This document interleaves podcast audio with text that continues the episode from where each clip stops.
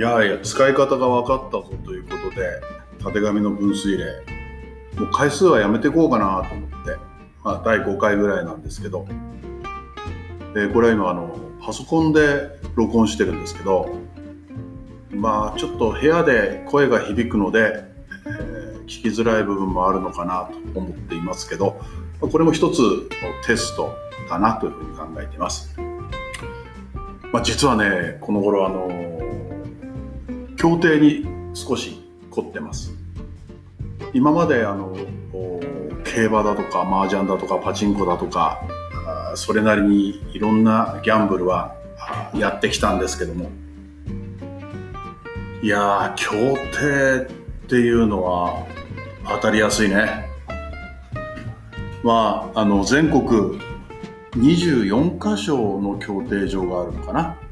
それで毎日どっかの競艇場でレースが行われているんですけど、まあ、知ってる方は知ってるんでしょうけど競艇は6艇、まあ、いわゆる6つの船が走るんです。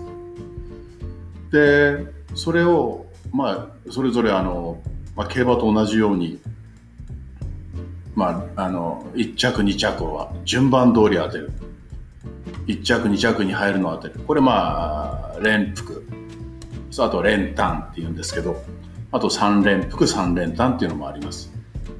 でね協定の場合はほとんどの人がほとんどっていうか僕の場合は3連単で買うんですけど、まあ、ちょっと計算してほしいんです。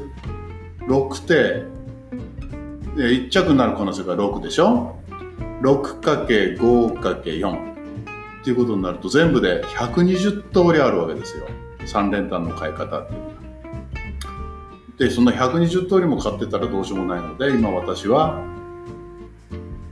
オッズを見て1番人気から10番人気まで買うようにしていますそうするとねこれが面白いことでまあ大げさに言ったら4割ぐらい当たるんだよね。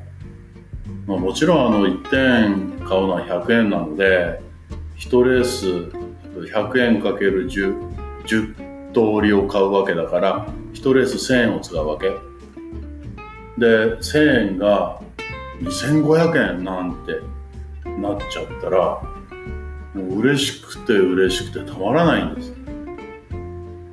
で協定の場合は今あのインターネット販売やっているので、まあ、夜遅く酒を飲みながらでも買えたりしてね。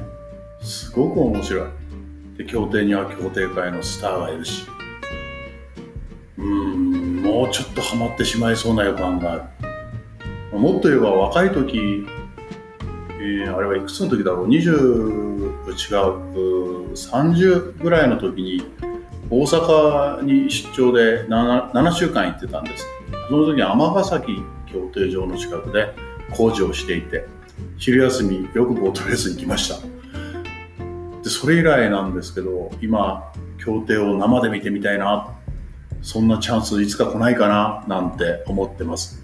興味のある方はぜひ協定も楽しんでみてください。それでは。